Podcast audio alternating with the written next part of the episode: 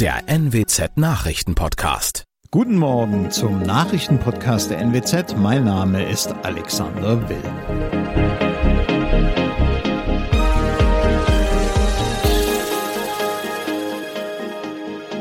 Und das sind unsere regionalen Nachrichten am Morgen.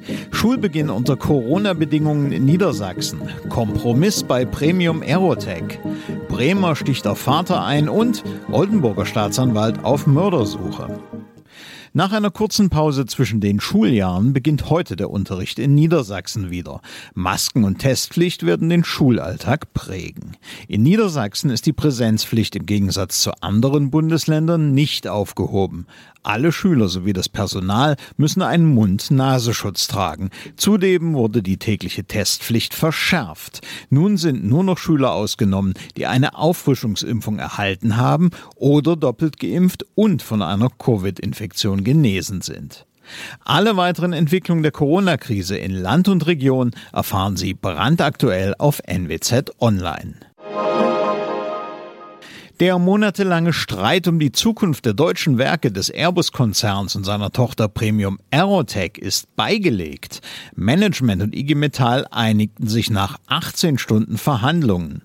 Der Kompromiss, zu dem Kündigungsschutz und Werksbestandsschutz bis 2030 gehören, wurde von Belegschaftsvertretern auch aus Farel und Nordenham begrüßt.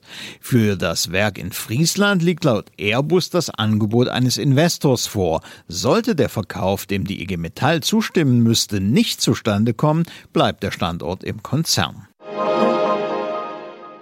Ein 18-Jähriger hat in Bremen seinen Vater mit einem Messer angegriffen und schwer verletzt. Nach der Tat flüchtete er.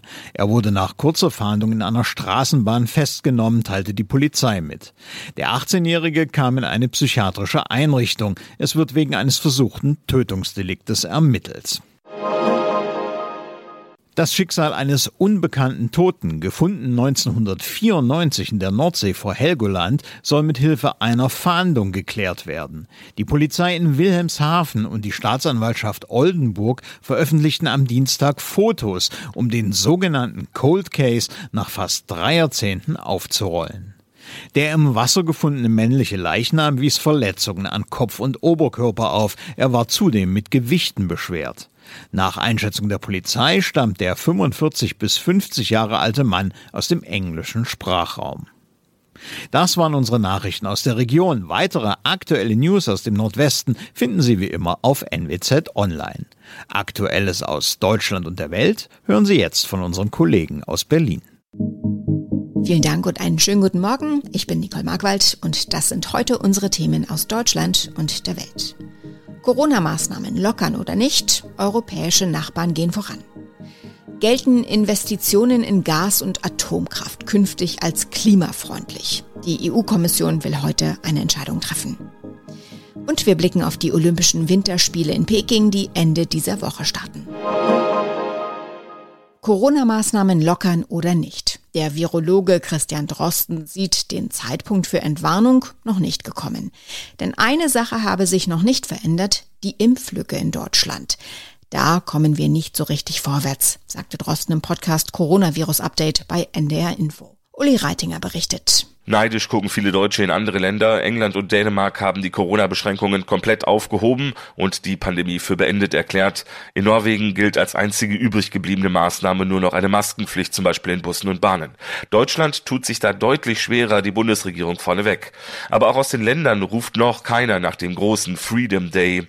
Bremens SPD-Bürgermeister Bovenschulte sagte im zweiten, Mitte Februar entscheidet das Bund-Länder-Treffen über weitere Lockerungen. Diese sollten aber langsam und vorsichtig erfolgen. Wir haben es gerade gehört, Norwegen hebt einen Großteil seiner Corona-Maßnahmen auf.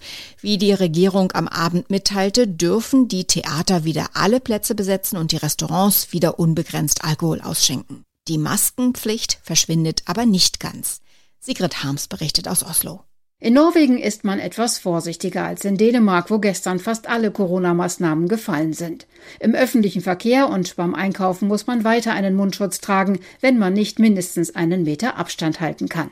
Trotzdem können Theater- und Konzertvorstellungen mit festen Sitzplätzen nun wieder vor ausverkauften Häusern stattfinden. Auch für Reisende aus dem Ausland wird es leichter.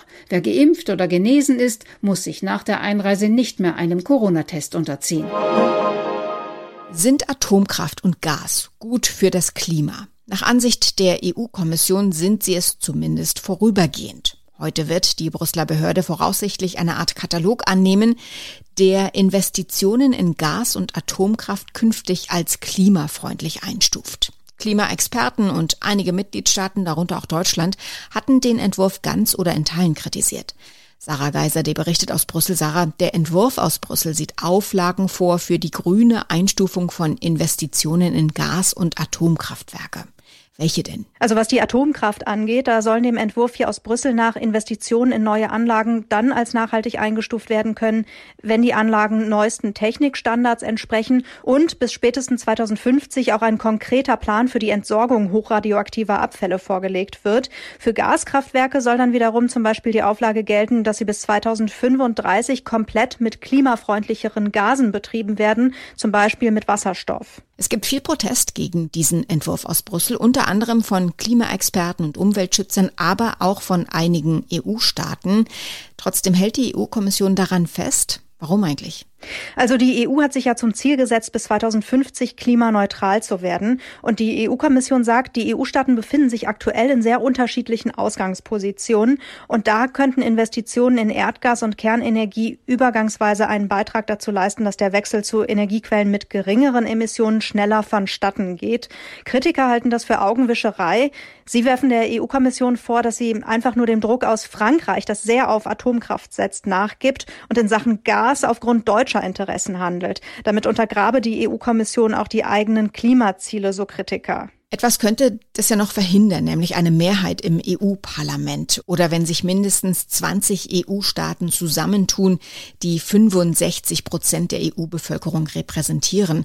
Wie wahrscheinlich ist das? Tja, gerade im EU-Parlament ist der Widerstand gegen den Rechtsakt hier aus Brüssel gestiegen, aber für eine Mehrheit dürfte es wohl nicht reichen. Und dass genügend EU-Länder gegen den Rechtsakt aktiv werden, das erscheint auch unwahrscheinlich. Länder wie Frankreich oder Polen erhoffen sich durch das grüne EU-Label für Atomkraft mehr privates Kapital für den Bau von Atomkraftwerken.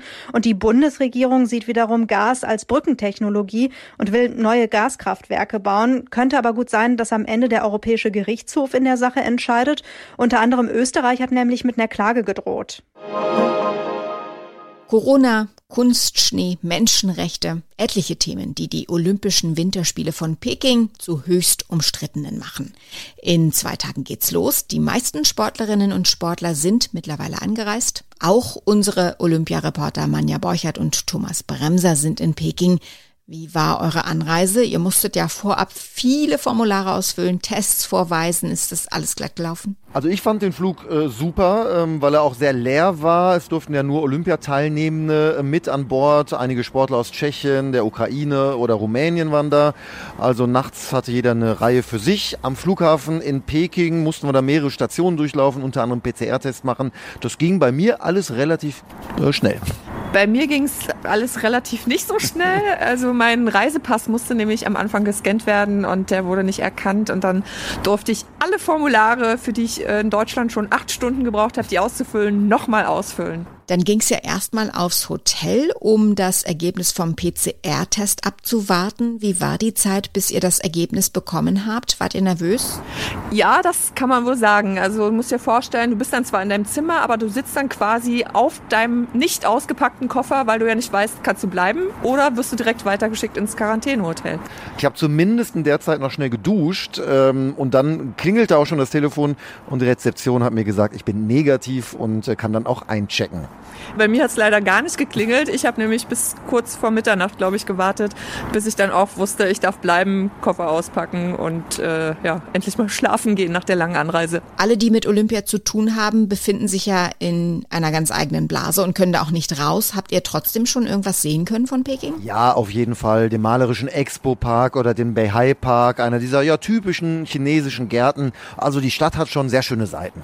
Wissen wir von den Fotos, die hier überall im Pressezentrum an den Wänden hängen. Das sollte man vielleicht dazu sagen. Wir dürfen nämlich gar nicht raus aus unserer Olympiablase. Also gesehen haben wir wirklich nur die vierspurige Straße von unserem Hotel bis zum Pressezentrum. Vorbei an schönen Plattenbauten. Und sehr, sehr vielen Zäunen, denn unsere Olympiablase ist komplett eingezäunt eigentlich. Nun gibt es ja viele Themen rund um diese Olympischen Spiele. Die chinesische Führung nutzt das Mega-Event, um sich in einem guten Licht dastehen zu lassen. Wie wirkt das alles auf euch jetzt erstmal kurz nach der Ankunft? Ja, hier im Pressezentrum gibt es so einige Infotafeln. Da wird zum Beispiel die Umweltbilanz der Spiele gelobt. Ist natürlich Quatsch. Und äh, was wir auch gefunden haben, ein Stand, wo kostenlos Propagandabücher verteilt werden. Auf Deutsch, zum Beispiel über die Entwicklung der Hochgeschwindigkeitsbahn in China. Richtiger Kracher. Aber ich habe auch was Spannendes gefunden. Das lese ich tatsächlich mal. Geschichten für Ausländer, um Chinesen zu verstehen. Ja, und was mich bislang überraschte, ich habe wenig bis gar keine Polizisten oder Security gesehen. Das war in Tokio anders, allerdings vor unserem Hotel. Da stehen sie dann. Also die Olympiablase wird bewacht. Umweltschützer kritisieren, dass seit Monaten Kunstschnee produziert wird, weil es in der Region gar nicht schneit. Wie ist euer Eindruck? Wie winterlich ist es? Ja, also im Landeanflug haben wir eigentlich nur braune und karge Landschaften gesehen. Auch in den Bergen lag kein Schnee. Die chinesische Mauer haben wir auch gesehen, aber äh, Schnee liegt hier nicht auf jeden Fall in Peking. Hier in Peking ist zwar frisch, aber blauer Himmel und die Sonne scheint. Die Skiwettbewerbe, die sind ja 100 Kilometer weiter weg in den Bergen, aber auch da liegt nur Kunstschnee. In unserem Tipp des Tages kehren wir nochmal zum Thema Corona zurück. Besonders für Eltern stellt das ja ganz eigene Herausforderungen. Insbesondere dann, wenn sie sich gleichzeitig um Beruf und den Nachwuchs kümmern sollen. Helfen sollen dabei die Kinderkrankentage. Was aber, wenn ein Elternteil seinen Anspruch bereits ausgeschöpft hat, kann der Partner oder die Partnerin dann seine offenen Tage übertragen? Und welche Regeln gibt es sonst zu beachten? Das weiß Ronny Thorau Ronny, erstmal, auf wie viele Kinderkrankentage pro Jahr haben Eltern gerade in der Pandemie Anspruch? Ja, das hängt von der Kinderzahl ab. Hat man ein Kind, das auch gesetzlich krankenversichert ist und nicht älter als zwölf Jahre, dann haben Elternteile jeweils auf 30 Kinderkrankentage Anspruch, Alleinerziehende auf 60. Hat man mehrere Kinder, darf man bis zu 65 Kinderkrankentage nehmen, Alleinerziehende bis zu 130 Tage. Und konkret heißt das, man gibt der Krankenkasse Bescheid und bekommt dann 90 Prozent des ausfallenden Nettolohnes für diese Tage von der Krankenkasse erstattet. Gilt das jetzt nur, wenn Kinder wirklich krank sind oder auch wenn sie zum Beispiel in Quarantäne müssen? Ja, auch wenn das Kinderkrankentage heißt, Eltern können die auch für gesunde Kinder nehmen, zumindest erstmal bis 19. März, also quasi in der Omikron-Welle gilt. Wenn das Kind nicht selber krank ist, aber pandemiebedingt nicht in Schule oder Kita darf, wegen Quarantäne als Kontaktperson zum Beispiel, oder weil die Schule oder Kita teilweise zu ist, oder weil Homeschooling läuft, und auch Eltern im Homeoffice, die also vielleicht da sind irgendwo physisch, aber sich eben nicht richtig um die Kinder zu Hause kümmern können, die können dann Kinderkrankengeld beantragen. Und wie flexibel ist das? Also wenn ein Elternteil bei einem Kind seine 30 Tage schon aufgebraucht hat, kann es dann Tage vom anderen Elternteil übernehmen? Ja, da gibt's keinen rechtlichen Anspruch drauf. Es ginge aber auf freiwilliger Basis. Es muss dann aber der Arbeitgeber des Elternteils zustimmen, der eigentlich keine Kinderkrankentage mehr übrig hat. Und wo wir schon bei Arbeitgebern sind, es gibt so manche Arbeitgeber, die sagen Eltern, sie müssen erstmal Überstunden abbauen, wenn ihr Kind mal wieder krank ist oder gerade mal wieder in Quarantäne. So ist die Rechtslage aber nicht. Kinderkrankentage sind ausdrücklich ein Anspruch. Das heißt, man muss nichts vorher aufbrauchen. Sollte das in irgendwelchen betrieblichen Vereinbarungen stehen, wäre das also ungültig. Einmal im Jahr steht in den USA das Städtchen Puxatawney im US-Bundesstaat Pennsylvania im Fokus der Öffentlichkeit. Immer am 2. Februar entscheidet nämlich ein Murmeltier darüber, ob ein früher Frühling naht oder noch sechs Wochen Winter kommen.